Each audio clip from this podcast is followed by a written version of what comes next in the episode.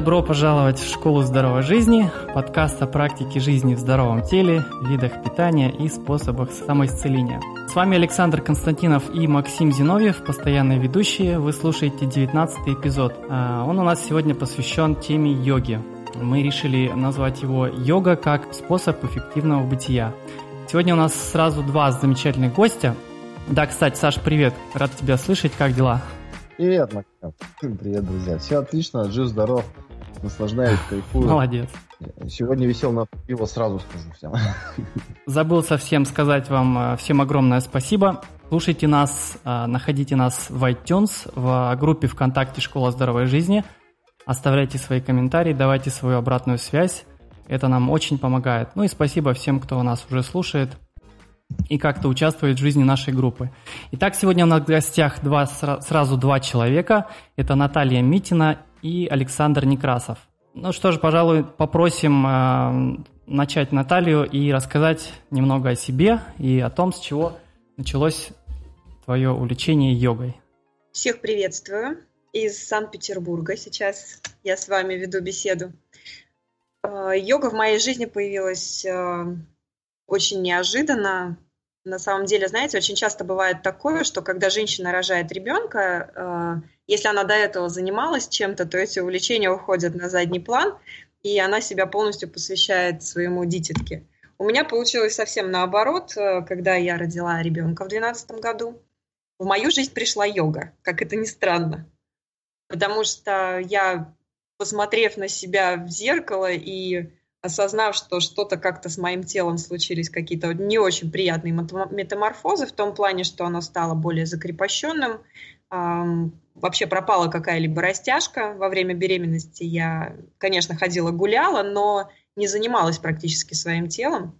И, собственно говоря, это меня подтолкнуло прийти в зал по хатха-йоге. А, но тут случилось что-то невероятное. Когда я пришла туда, вы знаете, я часто слышу различные истории, что люди там э, во время первой же практики испытывают какие-то очень приятные чувства там и так далее. У меня было немного по-другому.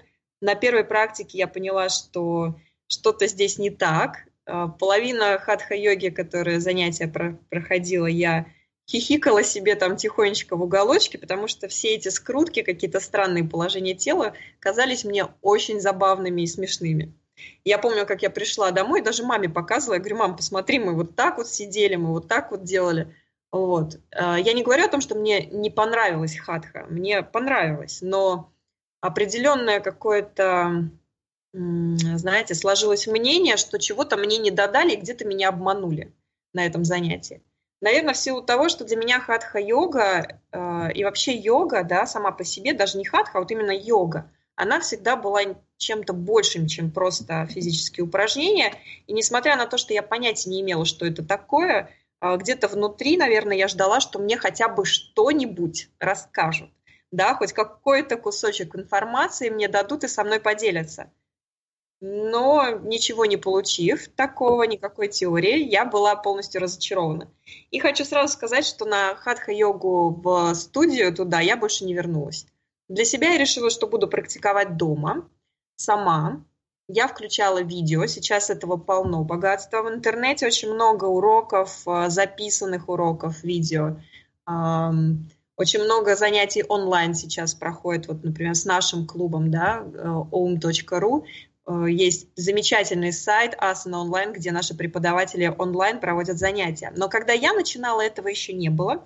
И я на обычных просторах интернета, в том же самом Ютубе находила видео и по ним практиковала с разными преподавателями. В итоге наткнулась на наш клуб и была этому очень-очень рада. Вот. Получилось так, что в студию я и не ходила. Для себя я решила, наверное, через несколько месяцев, что я хочу связать с йогой свою жизнь и пошла уже на курсы преподавателей. А, в Санкт-Петербурге я закончила первые курсы, потом с клубом ОУМРУ в 2015 году я закончила вторые курсы преподавательские. И, собственно говоря, йога очень плотно вошла в мою жизнь. С тех пор вот являюсь преподавателем. Замечательно. Наталья, а вот сразу такой вот вопросик. А да. вот тебе не хватило информации, чтобы с тобой поделились. Какого рода информация нужна была? Вот, что не хватало? Да, Александр, я, знаете, как скажу, когда мы сталкиваемся с каким-то примером, не всегда этот пример говорит о том, что вот так надо делать. Иногда мы смотрим на людей, понимаем, что вот так категорически делать нельзя. И вот э, то самое первое занятие, оно мне показало, как нельзя преподавать йогу. То есть это нельзя подавать как э, просто физические упражнения, как пилатес, как э, фитнес и так далее. То есть под э, словом йога все-таки подразумеваются какие-то знания, какая-то мудрость и некая философия. Я не говорю о том, что на своих занятиях надо обязательно навязывать эту философию кому-то, но хотя бы частичку этих знаний передавать своим ученикам, на мой взгляд, преподаватель должен. Но не то, что должен, это, конечно, желательно. Это в моем миропонимании, да. То есть, когда я сама уже преподавала, у меня была группа, я имею в виду стабильная, вот у меня была группа, и я преподавала хатха-йогу непосредственно в студии. Вот, это длилось несколько лет. Сейчас а, я, у меня нет регулярных а, практик, я не преподаю хатха-йогу сейчас. Только на семинарах, скажем так, это происходит. А, так вот, когда у меня группа была, я старалась им хотя бы по чуть-чуть что-то рассказывать, э, вводить их в философию йоги. Я могу сказать, что отклик у людей был очень большой. То есть им это интересно, потому что когда приходит новый человек тебе на практику, ты ему задаешь вопрос, скажите, пожалуйста, а что вас сюда привело? И они сначала могут говорить, что ну вот у меня там со спиной проблемы, у меня там еще что-то. И потом процент людей, которые мне отвечали по-другому, отходя от физики, их становилось все больше. И так, если копнуть, они задумывались и говорили, я прихожу за внутренней гармонией, за чувством спокойствия, потому что в обычной своей жизни люди очень много энергии тратят на разговоры, споры, там, у кого-то конфликты, то есть постоянно неразрешенные какие-то ситуации, еще что-то. Практика, она им дает спокойствие, некую гармонию, ощущение целостности с самим собой в первую очередь. Саш, ну, давай ж, Александра думаю, теперь надо... послушаем. Да-да-да. Давай. Давай. Александр. Здравствуйте, да, Александр. Здравствуйте, дорогие друзья. Я хочу сказать, что в мою жизнь тоже неким образом вошла йога. А, это получилось достаточно постепенно.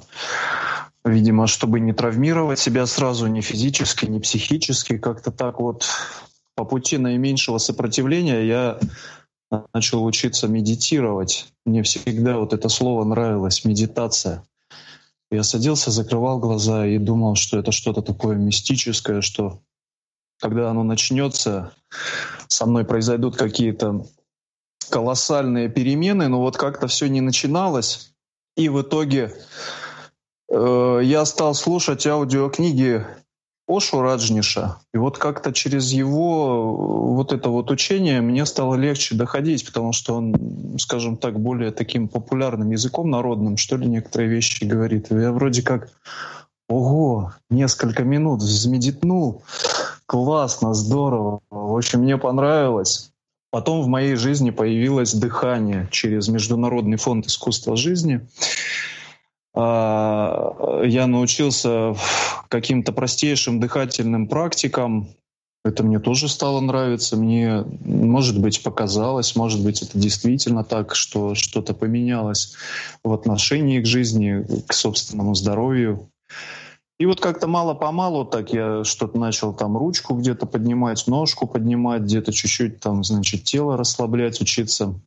И вот, видимо, поскольку все это постепенно было так в качестве такой игры, что ли, втянулся незаметно, да, втянулся, и как-то вокруг тоже стали объединяться люди, которые также хотели, наверное, где-то, может быть, стать более целыми, может быть, просто какие-то отдельные проблемы личные со здоровьем порешать.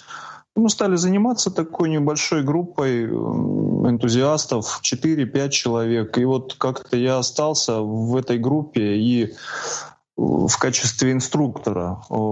Преподавательские курсы я никакие не заканчивал, не проходил. Это исключительно личная практика и плюс э, периодически семинары выездные, на которые я выезжаю, узнаю какие-то новые знания. И вот в данный момент э, уже вот эта группа хатха-йоги, которая сейчас в городе Урай Ханты-Мансийского округа есть, ну, наверное, четвертый год существует, и вот с тем или иным успехом есть э, постоянные, э, постоянные люди, которые приходят на занятия. В общем-то, мы занимаемся, постигаем какие-то премудрости. Э, в основном, конечно, такие простые практики, чтобы был хороший прочный фундамент в теле.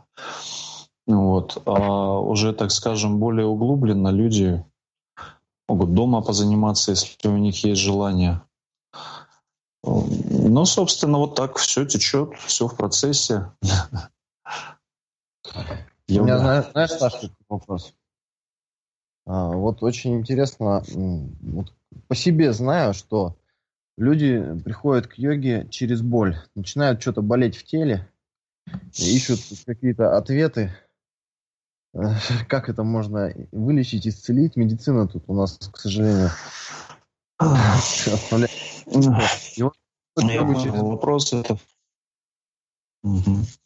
На самом деле, конечно, это прекрасно приходить к йоге через боль, э, но у меня, наверное, больше душевная некая боль если так назвать, да, некие направляющая такая поиск чего-то в себе, поиск какой-то внутренней самореализации, и очень часто он как боль внутри от бесцельно прожитой жизни ощущается, и хочется вот себя выразить. Ну и, наверное, когда ты приходишь в йогу, то задача стоит одна из главных — минимизировать эту боль не приобретая новую. И начинаешь уже разделять границы определенным образом между болью и между, скажем, каким-то дискомфортом в теле во время выполнения асан, который терпимый, болью не является, да, Поэтому здесь важно на первых порах, вот ты говоришь, люди приходят, боль, на первых порах, да, пользоваться именно тем инструментарием в йоге, который, э, скажем так, в качестве первой ступени предлагается, то есть определенные э, моральные принципы, в частности принцип ахимсы, не навреди, э, и учиться применять этот принцип к себе, то есть не навредить в первую очередь себе. Поэтому вот, э, скажем, совершенно права Наталья в том плане, что э, асаны должны идти вместе с каким-то философским наполнением, чтобы у людей было правильное понимание, что йога все-таки это не гимнастика, а некая сформированная система э, психофизического развития человека. То есть перекос в сторону тела, да, в сторону физического совершенствования, ну, на мой взгляд, недопустим. То есть необходимо развивать все-таки себя и внутренне. Моральные определенные принципы должны быть. Такой мой взгляд. Замечательно. Наталья, есть что добавить по поводу боли? А, да, я хочу прямо поблагодарить Александра, что он э, сказал о том, что в практике, да, люди действительно претерпевают, да, тоже какое-то такое а, ощущение, но это, скорее всего, вот как Александр выразился, не боль, да, а нечто такое терпимое преодоление, как бы я выразилась, своих ограничений, да, в теле. Вообще, э, вы знаете, говоря о йоге, я, наверное, возьму на себя смелость э, в этой передаче тоже озвучить э, такую концепцию, что йога подразумевает все-таки знания и о карме, и о, реинкарнации, да. То есть понятно, что люди, которые приходят в йогу, неважно, каких они там вероисповеданий, как, какой религии они придерживаются, но тем не менее классическая йога, она подразумевает знания о таких понятиях. И есть такое мнение, которое лично мне очень близко, и у меня оно находит э, внутри отклик о том, что когда человек претерпевает определенный дискомфорт на коврике, да, то есть вот он, например, стоит в определенном положении, которое ну, где-то там тянет, да, он чувствует, что вот сейчас мышцы там тянутся, где-то там еще что-то, но делает это вполне осознанно, скажем так. В йоге есть основополагающий принцип такой, э, понятие которая звучит как аскеза. Но здесь надо понимать, что аскеза, она такая в здравом понимании, э, потому что это добровольное такое ограничение себя в чем-то, да, то есть аскеза. Если мы посмотрим на э, людей, которые занимаются йогой по сути, по-настоящему, то они ведут довольно-таки аскетичный образ жизни в том плане, что они не, обремен... не обременены материальными э, всякими там э, богатствами, предметами и так далее. Это люди довольно-таки скромный образ жизни ведут, у них э, не так много шмоток, скажем так, какой-то одежды, да, к чему сейчас у нас э, общество пытаются приучить. А, у них всегда очень скромно дома.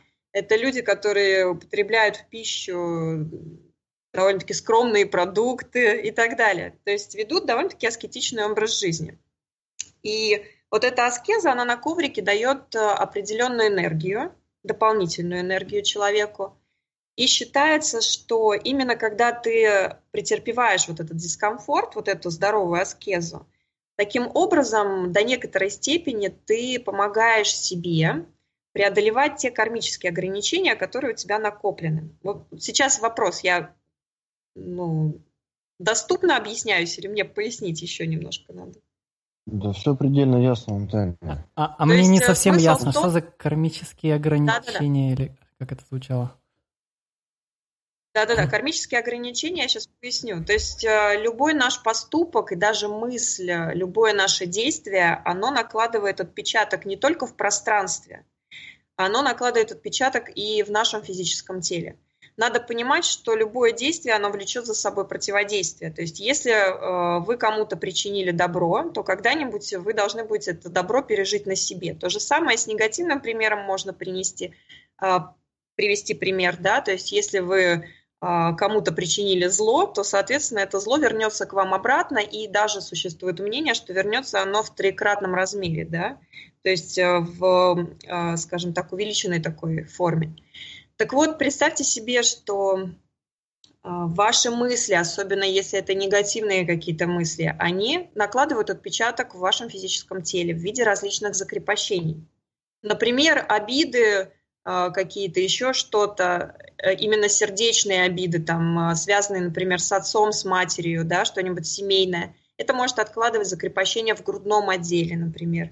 Я знаю случаи, когда люди в определенных скрутках на грудной отдел э, испытывали, знаете, переживания той самой обиды из детства, и у них зажим в теле уходил. И таких случаев очень много. Э, те же самые тазобедренные суставы, например, связаны с, со стремлением человека к постоянному наслаждению, да, к удовлетворению каких-то своих страстей, те же самые боли в коленях могут об этом говорить. Вот. То есть определенные действия в определенных местах нашего тела откладывают э, ограничения, закрепощенности. И когда вы находитесь на коврике, вы постепенно от этих закрепощенностей избавляетесь. И здесь еще, знаете, оно работает как бы в два направления. Постепенно у человека, который занимается даже хатха-йогой на коврике, то есть выполняет упражнения, да, более доступным языком скажу, э, у него меняется мировоззрение в лучшую сторону – то есть если вы понаблюдаете за людьми, которые практикуют йогу, то чаще всего вы увидите, что это люди вполне осознанные, что эти люди не будут грубить в очередях. Такие люди, они более сдержанные, тактичные, ну, я не знаю, как еще какие тут эпитеты подобрать. Ну, то есть из них а, они более излучают больше добра, что ли. Ну, такой позитивной энергии, если так можно выразиться. Вот. Вот это что говорить про кармические ограничения. И здесь еще такой момент, что, предположим, по карме, ну или по судьбе, да, можно по-разному здесь разные слова подбирать. Человек должен в этой жизни, например, э, ну, сломать себе какую-то часть тела, да, предположим, там, руку. Ну, вот так ему суждено, предначертано в связи с определенными, опять же, кармическими предпосылками. Но если он будет ежедневно, ну не ежедневно, а регулярно прикладывать усилия на коврике и заниматься хатха-йогой через претерпевание вот той самой аскезы в допустимых размерах, эта карма будет постепенно сжигаться, и, возможно, он просто стукнется этой рукой, получит какой-то ушиб, синяк, но перелома не будет. То есть хатха-йога, она прямым образом воздействует на вашу жизнь. Это хороший инструмент, очень такой тонкий и хороший инструмент. Точнее, хатха-йога – это более грубый инструмент. А в йоге есть различные да, инструменты, такие как и пранаяма, дыхательные упражнения. Вот Александр говорил про медитацию. Но медитация Поверьте, большинство людей, которые думают, что они занимаются медитацией, на самом деле они только учатся концентрации. А концентрация это тоже очень важный момент. Кстати, да, я как-то пытался заниматься медитацией, но, к сожалению, это был не очень удачный опыт, так я и бросил этим заниматься, потому что, наверное, я чего-то не понял или не, недостаточно там, усилий прилагал или времени потратил. Так э, как бы я и не понял, что же такое медитация и как мне продолжать этим заниматься. Но я надеюсь, все-таки рано или поздно я вернусь к этому. У меня такой вопрос, ребят. Можем э, попросить вас представить, что вот вам пришел Наталья, ты рассказывала, что у тебя были, было некое разочарование от твоего первого занятия йогой, да? Давайте представим, что я пришел впервые на занятие йогой для человека, который совершенно не знаком с тем, что это такое. С чего бы на начали свой рассказ или с чего бы начали свое занятие? Можем так сделать? Коротенько, я не знаю, сколько времени продолжается занятие, но тем не менее. Ну, давайте, наверное, я начну. Вообще, есть такие, знаете, как правила и нормы. Обычное занятие по хатха-йоге в зале, в студии, оно длится порядка полутора или двух часов, часовое, то есть в зависимости от преподавателя. У меня занятия длились полтора часа. А, когда к нам приходил новый человек, а, я старалась обычно познакомиться, задать несколько вопросов, там практикуете, не практикуете, есть ли какой-то опыт э, и для чего человек пришел. То есть выяснить непосредственно цели. От этого уже дальше будет складываться общение. Потому что если э, человек приходит, например, поправить свое здоровье на практику хадха-йоги, то, соответственно, наше общение с ним будет выстраиваться одним образом. Если с другими целями, там, познакомиться, вот стало интересно, что такое хатха-йога, хочу на себе это испытать, будут немножко другие тогда у нас, да, а, отношения выстраиваться.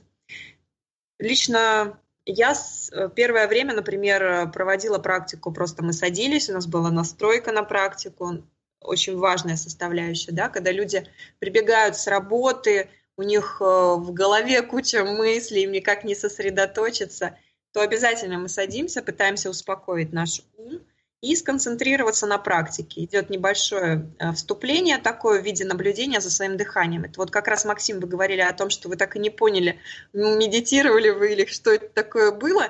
Так вот, первая ступенька к медитации – это концентрация. Если вы научитесь концентрироваться, концентрируйтесь на своем дыхании, наблюдайте вдох-выдох. Поверьте, это будет э, уже очень хорошее подспорье для того, чтобы в дальнейшем начать уже более серьезное такое занятие медитациями.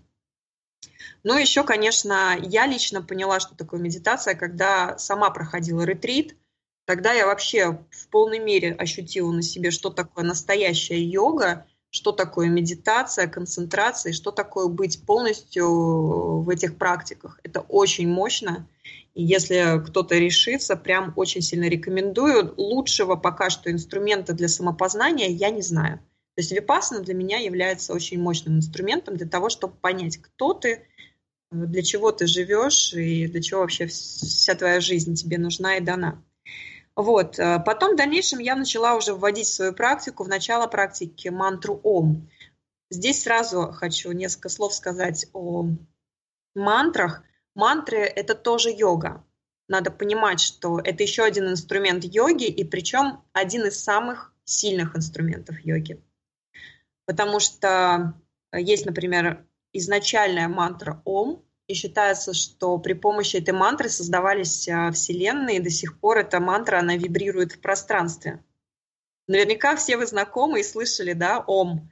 А, и как у нас, например, в лесу, если кто-то заблудился, то кричат «Ау!». И, в принципе, вот это «Аум», а, оно берет свое начало вот с тех, тех древних-древних ведических времен э, и очень связано с мантрой Ом. И мы трехкратно пропеваем мантру Ом, она помогает также настроиться, я, причем своим занимающимся, даже рассказывала, как-то посвящала минут 20, наверное, от нашей практики. Я им рассказывала про эту мантру. Был очень хороший отклик. Мы даже собирались периодически, я устраивала такие у нас э, часовые мантры, то есть мы собирались и пропевали мантру ом непосредственно в течение часа. И когда это делается в коллективе, то мантра приобретает вообще особое звучание. Есть даже мнение, что она ну, способна практически исцелять. То есть она воздействует на наши тонкие тела, потому что человек это не только физическое тело. И в писаниях древних э, йогических говорится о том, что у нас есть множество тел, более тонких, астральные, эфирные там, и так далее. Да? Вот, то есть э, мантра, она помогает человеку подниматься на более высокие уже уровни вибрации, если можно так выразиться. То есть мое занятие было бы таким с человеком, который пришел впервые. Я бы постаралась, наверное, больше рассказывать и э, больше вот такой вот вводную часть, э, объяснив тем, что, ребята, вот э, вы уже давно у нас практикуете, но у нас есть человек, который пришел впервые, и поэтому сегодня я больше уделю время вот таким вводным каким-то вещам. А дальше уже из практики практики, если вы вернетесь ко мне на второе занятие, соответственно, наша беседа будет выстраиваться уже может быть, какие-то более глубокие темы задевать. Вообще, знаете, Максим, я заметила, что люди, они сами задают вопросы. То есть они подходят и спрашивают, Наташа, объясни, пожалуйста, а вот это вот что? И ты объясняешь. Лично мне больше всего вопросы задавали про питание, потому что всем интересно, как питаются йоги, да? А, как питается преподаватель йоги, потому что э, преподаватель, он да, да, праной. А преподаватель, он все-таки является неким примером, да, и э, люди, которые приходят, они смотрят на него, и до некоторой степени, если преподаватель нравится, то они хотят быть на него похожим. Поэтому они начинают тебя расспрашивать, а как ты живешь, какой ты образ жизни ведешь, а чем ты питаешься. И э, на моей практике очень многие э, женщины, в основном женщины, ходят в залы Хотя мужчины тоже приходят, и когда приходит мужчина, это особенно ценно, на мой взгляд, потому что мужская йога, она сильно отличается от женской. Ну как сильно? В том плане, что если мужчина начинает заниматься йогой, то это, это всерьез и надолго может быть. А у женщины это могут быть э, разные взлеты и падения. Вот. Так вот, э, да, про питание. И на моей практике несколько людей благополучно перешли, например, на более чистое питание, на более здоровую пищу, отказавшись от э, мясных продуктов, от убойной пищи. Простите уж за такие слова, если я кого-то раню. Э, но вот я считаю это очень круто, конечно, когда у человека происходит некое переосмысление. Да, хорошо. Может быть, Александр скажет. Да, все, что хотите, можно добавить, в общем-то. Я могу сказать, что если ко мне человек на первое занятие приходит, то я свою задачу вижу в том, чтобы человека обезопасить от самого себя на первых занятиях. Потому что, как правило, человека ждет очень много интересных открытий в своем теле, в своей психике, когда, скажем, человек еще не подготовлен к физическим каким-то упражнениям, даже простейшим, то ему бывает сложно справиться не то что с дискомфортом физическим, а именно вот с наплывом каких-то мнений внутренних о себе, которые я вот иллюзиями величаю. И это может привести к тому, что буквально через несколько занятий человек, не выдержав этого внутреннего прессинга, он уходит. Поэтому я так обычно говорю. Вы потихоньку, значит, делайте с, в меру своих сил, и первые две недели никакого разгона в мыслях не должно быть. Никому не говорите вообще, чем вы занимаетесь и так далее, и так далее. То есть если люди проходят этот этап, дальше они либо втягиваются, либо уходят, просто понимая, что это ну, не система не для не для них на данный момент, либо занимаются, а если занимаются, уже начинают ощущать именно позитивные аспекты. Не просто, что там больно, там тянет, тут я устал. А, как правило, это первое, что замечают, это исчезают боли в спине, ну, допустим, к примеру, потому что это самые такие явные причины, по которым человек может прийти на занятия йогой. То есть вот где-то болит спина, шея, что-то не домогает, и вот происходят результаты, то уже человеку тут безразлично становится на самом деле, как там практика начинается, как она заканчивается. Вот, наверное, все-таки в тех условиях, в которых я работаю с людьми, больше интереса именно чисто такому практическому результату, чтобы, находясь в группе, пользуясь поддержкой группы, именно заниматься своим здоровьем. Естественно, какие-то знания элементарные тоже предпочитаю дать. И э, мантру в начале для сосредоточения на практике мы пропиваем. То есть есть необходимый минимум, который, я считаю, должен быть, чтобы йогу отличать от э, фитнеса. Но в целом все-таки вот э, я свою задачу вижу, это чтобы человек почувствовал себя здоровее, нежели чем он когда пришел ко мне. Ну, пожалуй, вот все, что я могу сказать на данный момент. А, можно, можно я немножко э, добавлю? По поводу здоровья. Мне очень нравится, как написано в Хатха Прадипике. Вы знаете, когда я прочитала эту фразу, у меня многое стало на свои места в моем сознании, в моей голове. Там написано следующее. Э, понятно, что мы живем немножко в другое время, и э, другое у нас сознание и так далее.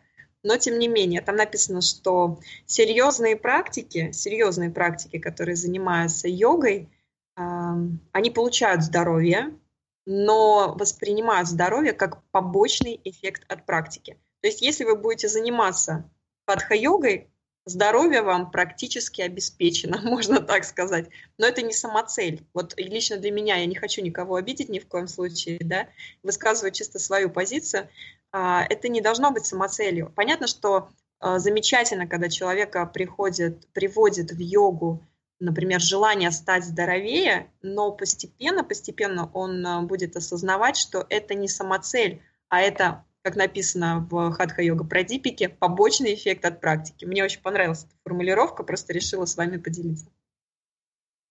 Ну, я могу еще добавить, что э, занятие йогой это такой, для меня лично это способ знакомства со своим телом, со своими возможностями, э, вот на сейчас и сравнить с тем, что мог раньше.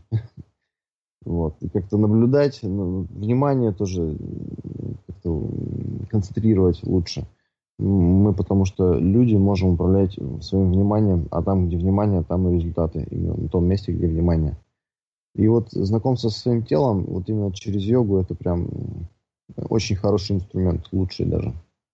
Какой еще может быть? Других, других, наверное, не знаю. Да, так и есть, и вот прям поддерживаю вас. Действительно, знакомство со своим телом через хатха-йогу – это прекрасно. Потому что, опять же, поделюсь опытом преподавания, когда приходят э, новые люди, да даже и те, которые с тобой, например, занимались уже э, длительное время, и иногда говоришь элементарную вещь, там, правую руку за левое колено, да, в скрутку мы выходим и смотришь в зал и наблюдаешь, что там левая рука за левое колено, левая рука за правое. То есть люди не совсем понимают, где у них право, где у них лево, где у них нога, рука и так далее. Они сами смеются с этого, потому что понимают, насколько они пока что еще но не обладают вот этой осознанностью, о которой сейчас Александр сказал. Максим, я предлагаю не затягивать подкаст. Что-то, наверное, еще хочу услышать от вас, что вы хотите донести до людей, которые э, вот-вот э, думали, может быть, о йоге, может быть, не думали, но, допустим, решили, э, решат после подкаста начать заниматься, э, что им может быть, с чего начать, вот, чем продолжить, я не знаю, о чем думать, какие-то рекомендации давайте, ссылочки там, и будем заканчивать.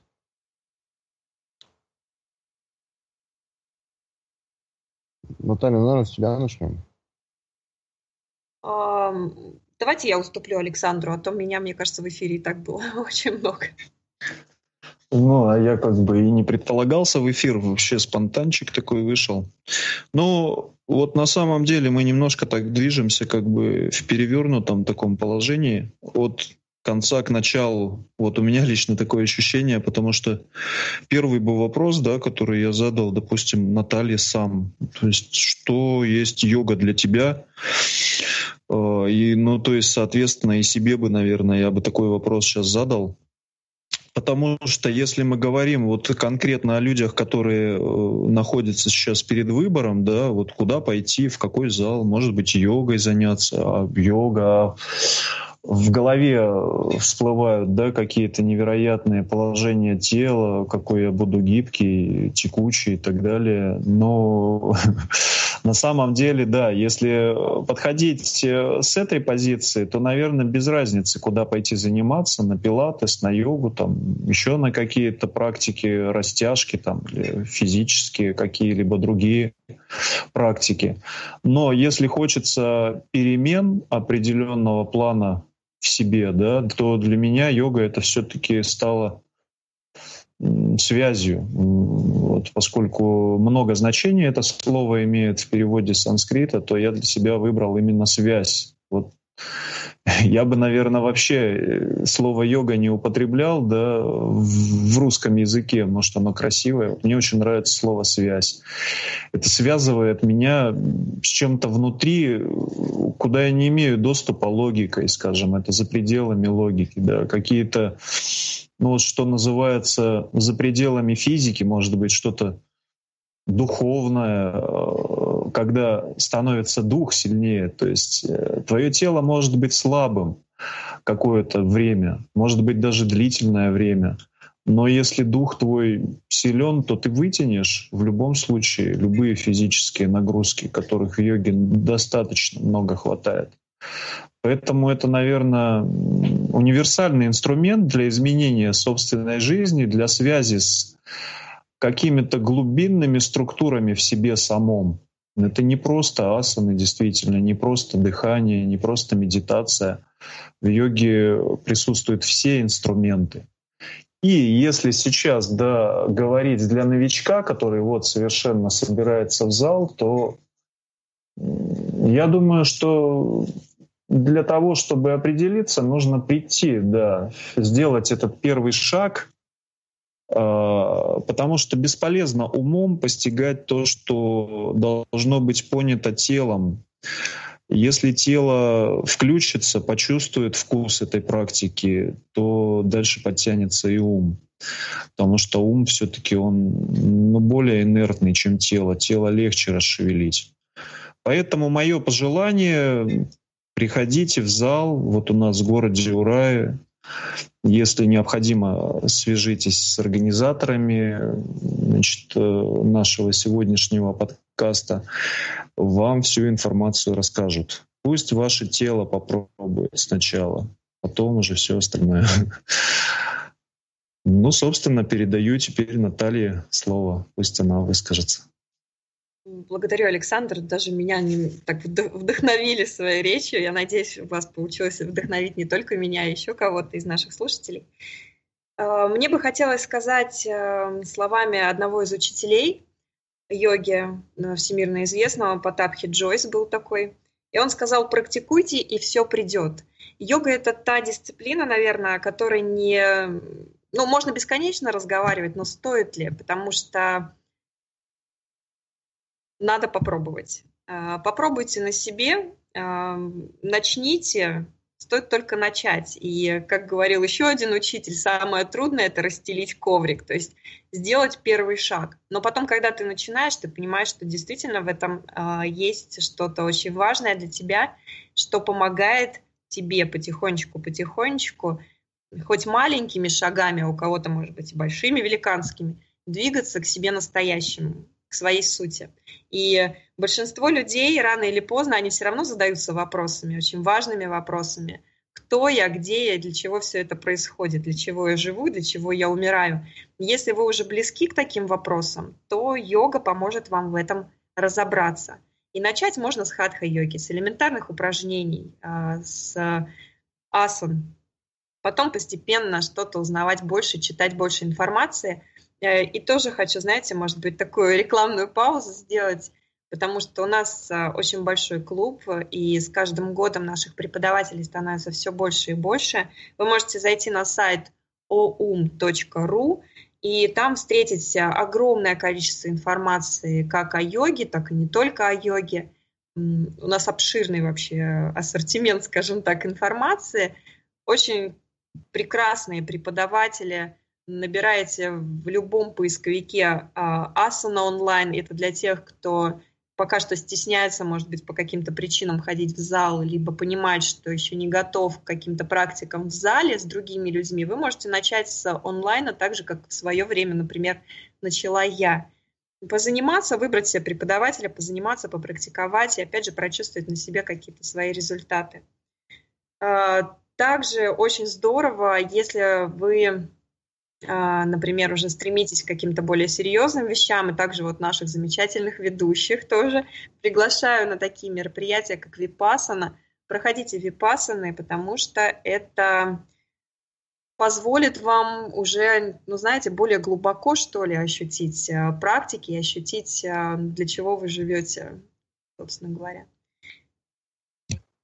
Випассана – это древнейшая методика самопознания. Если хотите, я вам потом тоже скину ссылочки. А, есть такое понятие, как ретриты. И практики даже, знаете, вот приводят э, в примеры там Будду Шакьямуни, а, тот же самый Иисус Христос, а, который уходил на 40, по-моему, дней по пустыне, он гулял, да, это своеобразный был ретрит. То есть человек уходит, раньше уходили в затворничество, запирались в пещерах – там уходили в пустыни или еще куда-то в лес, посидеть одному и остаться наедине со своими мыслями и э, заняться практикой. Випасана – это вот то, что мы в клубе преподаем, такая более лайт-версия, но которая, вы знаете, показывает очень хорошие результаты. То есть люди, они буквально э, меняются на глазах, то есть становятся более осознанными. Человек понимает, что э, свой смысл жизни, например, некоторые понимают даже не побоюсь заявить такое, что некоторые вспоминают свои прошлые рождения, свои прошлые жизни. Кто-то видит свои будущие жизни. Э, и это не сказки, это действительно происходит, потому что когда э, человек что-то выдумывает или ему приснилось, это одно. Но когда он получает реальный опыт, э, когда, знаете, волосы на теле стают дыбом, можно сказать, там бегают мурашки, человек чувствует энергию и так далее, то это уже ни с чем не спутать. Также, например, э, есть люди, которые приезжают на ретрит просто отдохнуть, вот, потому что настолько социум уже достал, э, вот эта вечная суета, какие-то разговоры информационные, это вот поток нескончаемый, который в сознание вливается. Они хотят побыть в тишине, потому что во время э, всего ретрита, во время всей випасны мы соблюдаем мауну. Мауна – это обед молчания, то есть человек берет на себя обед молчать в течение определенного срока. То есть мы не общаемся – с ведущими общаются при помощи записок, то есть пишут записки. А, кто-то приезжает э, найти ответы на какие-то главные вопросы, например, ну вот, как я уже выразилась, да, обрести смысл в жизни, например, понять, а для чего я вообще здесь, для чего мне эта жизнь, потому что моё, моя работа мне не приносит какого-то удовлетворения, там, в семье могут быть какие-то проблемы. Кстати говоря, многие приезжают с семейными проблемами и находят ответы, как им дальше э, действовать в этой жизни, да, какое решение очень важное надо предпринять. Кто-то приезжает для того, чтобы начать даже свой бизнес после випасаны, потому что ретрит, он дает дополнительную энергию. И если человек понимает, что вот сейчас у него важный скачок в жизни предстоит, и ему нужна дополнительная энергия, то он может приехать на випасану, грубо говоря, накопить немножко этой энергии, и потом ее вложить, вложить в какое-то дело. Даже некоторые, вот как я говорю, там в какой-то бизнес вкладывают. Конечно, позитивно, если этот бизнес будет направлен на благо других людей. Вот, очень хочется надеяться, что так люди и поступают. Вот. Поэтому цели могут быть разные. А, Випасана у нас, а, по-моему, сейчас я вам скажу, два часа утром идет медитация на внутренний образ, потом днем у нас идет э, двухчасовая концентрация на дыхание, и вечером у нас идет концентрация на внешний образ. Плюс еще в конце дня у нас тоже идет практика мантра Ом в коллективе, то есть когда мы садимся кругом. И это единственный час, когда люди открывают рот, чтобы что-то сказать. То есть они говорят мантру. Результаты, конечно, просто иногда очень э, впечатляют, честно вам могу сказать. Вы можете на сайте OMRU, опять же, прослушать отзывы аудио отзывы мы выкладываем всегда обычно после мероприятия, мы их записываем и потом опубликовываем. Ну, это, конечно, круто. Меня как преподавателя очень вдохновляют такие результаты. А, а где они проходят? Наш клуб э, проводит випасаны в Ярославской области. Там проходит 10-дневный ретрит. Потом э, э, Роман Косарев и я, мы проводим випасану в Крыму. Вот у нас как раз будет с 18 по 27 мая проходить 10-дневный ретрит в Крыму. Потом такой же ретрит будет проходить в Крыму осенью, в сентябре маленькие, коротенькие випасаны для тех, кто только делает первые шаги в йоге, для тех, кто еще пока боится 10 дней на 10-дневный ретрит ехать, мы проводим двухдневные такие, знаете, как э, перезагрузки в Подмосковье и под, Санкт-Петербург, под, под Санкт-Петербургом а, трехдневные випасаны. Вот. И, кстати говоря, даже иногда при, приезжают опытные преподаватели просто для того, чтобы позаниматься личной практикой такой. То есть им тоже это помогает восстановиться. Хорошо. Спасибо большое, Наталья. Значит, э, сайт oum.ru, oum.ru, верно? Да, oum.ru.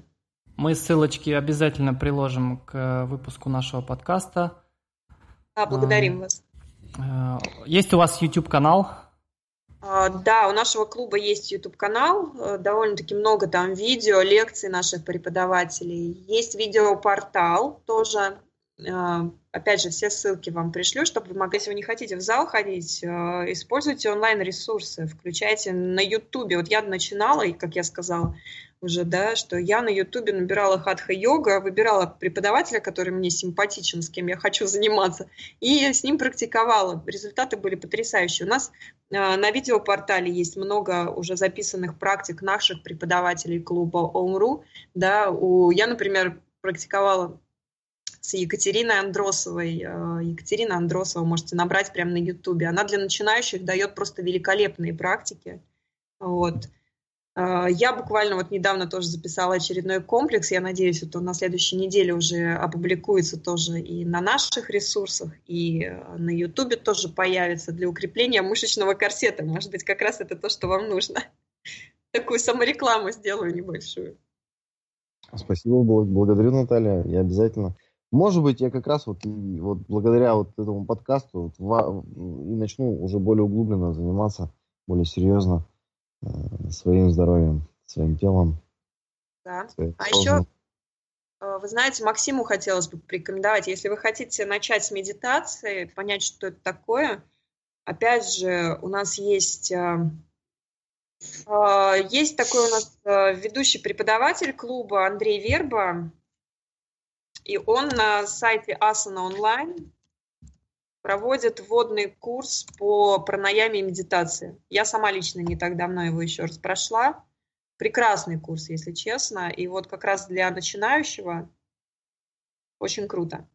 Но вот сейчас э, курс уже идет, но следующий, он, по-моему, каждый месяц проводит такой курс. Поэтому можете зарегистрироваться и попробовать. Потом, кстати, можете мне написать свои отзывы, либо туда написать свои отзывы. Начните с хатха-йоги, начните с а, практики асан, и постепенно хотя бы, знаете, с а, пяти минут наблюдения за своим дыханием. То есть садитесь, вот даете себе обед, все, будильник себе завели хотя бы на пять минут.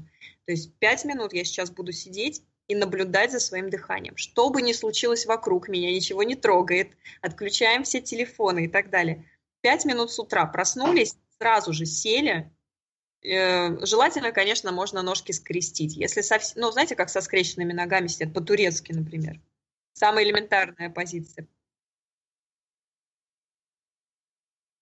Вот, потом постепенно будете уже в более сложное положение садиться, но хотя бы по-турецки сесть с ровной спиной, главное, прямая спина, скрестили ножки и пять минут завели себе будильник, наблюдаю за своим дыханием. Во-первых, вы поймете, а, возможно, что не так уж ваш ум и часто и прыгает. Может быть, это будет совсем по-другому. Может быть, наоборот, убедитесь в том, что, боже мой, он вообще как неугомонная обезьяна тут прыгает с ветки на ветку, да, мой беспокойный ум. Вот. Но постепенно, с практикой, регулярной практикой, ум будет становиться спокойнее. И, в принципе, это уже доказанный факт. И как написано э, с вами Сатварама, например, он писал о том, что меня это, знаете, очень вдохновило что ум можно дрессировать на самом деле, то есть его можно воспитывать. И из вот этой вот неугомонной обезьяны, да, которая постоянно что-то в действии находится, сделать довольно-таки послушного своего друга и помощника. И к этому мы стремимся посредством практики йоги как раз. Поэтому начните, например, даже пусть это будет, если почувствуете 5 минут много, да, но 3 минуты. Через э, две недели добавьте там еще две минуты или одну. Постепенно увеличивайте этот интервал. Дойдете до получаса, будет прекрасно. Полчаса, если сможете просидеть. Концентрируйтесь на своем дыхании. Только момент, вы как бы э, попробуйте, например, сначала просто за ним наблюдать. А, без лишних отвлечений я просто наблюдаю за своим э, дыханием. Как я делаю вдох, как я делаю выдох. Потом есть прекрасная пранаяма, а, которая вводной тоже является к медитации. А Панасати Хинаяна, прям можете себе записать. А Панасати Хинаяна. Ее давал еще Будда Шакьямуни своим ученикам. То есть это, считайте, прямая передача. Вот. А, это постепенное растягивание вдохов и выдохов на счет. Например, 5 счетов вдох, 5 счетов выдох а, и так далее начинаете растягивать. 5 счетов вдох, 6 счетов выдох, 6 счетов вдох, 7 счетов выдох и так далее. Постепенно, опять же, доходите до своего предела. На этом пределе задерживаетесь и старайтесь как можно дольше дышать вот э, длиннее, то есть увеличив вот этот вдох. Тоже дает очень мощные результаты. И, в принципе, мы такую методику даем на своих випасанах. Она ну, позитивно влияет и на умы, и на сознание людей. Мне кажется, несмотря на то, что мы так довольно поверхностно сегодня поговорили о йоге, э, тем не менее было очень интересно и многих людей заинтересует. Э, спасибо вам огромное, ребята, Наталья, Александр. Э, мы всегда открыты. Давайте попробуем чуть позже организоваться и еще раз поговорить, может быть, на какую-то другую тему, может быть, более глубоко на тему йоги или какой-то части. А, всегда открыты двери для вас. Спасибо большое, что нашли время и поделились своими знаниями и опытом.